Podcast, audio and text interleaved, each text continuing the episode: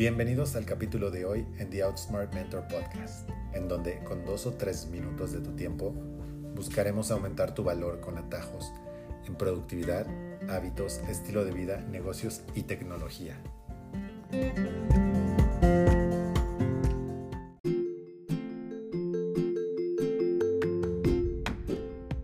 Ya en el capítulo anterior hablamos de la importancia de no usar el teléfono cuando nos despertamos, pues ahora hablaremos de no usarlo antes de dormir. Pues utilizar el teléfono antes de dormir puede ser dañino para, para la salud. Muchos estudios ya lo han comprobado.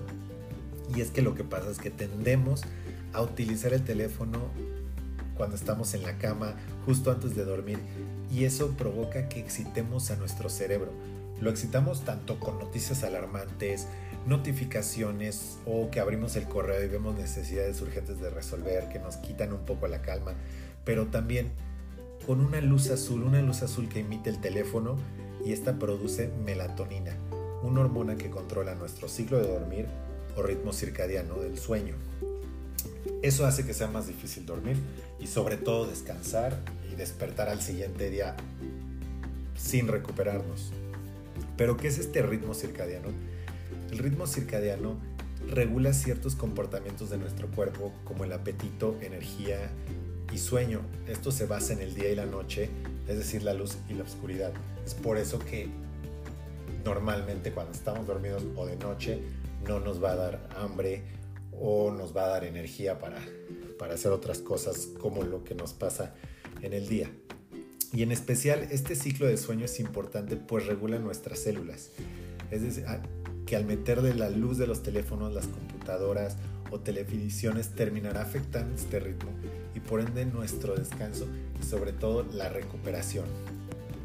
Justo recuerdo cuando hicimos el Sleeping Coach, el Sleep Coaching para uno de nuestros hijos, la coach nos comentaba la importancia de este ritmo circadiano para los bebés la importancia para que ellos descansen y sobre todo puedan dormir en los horarios que les corresponde.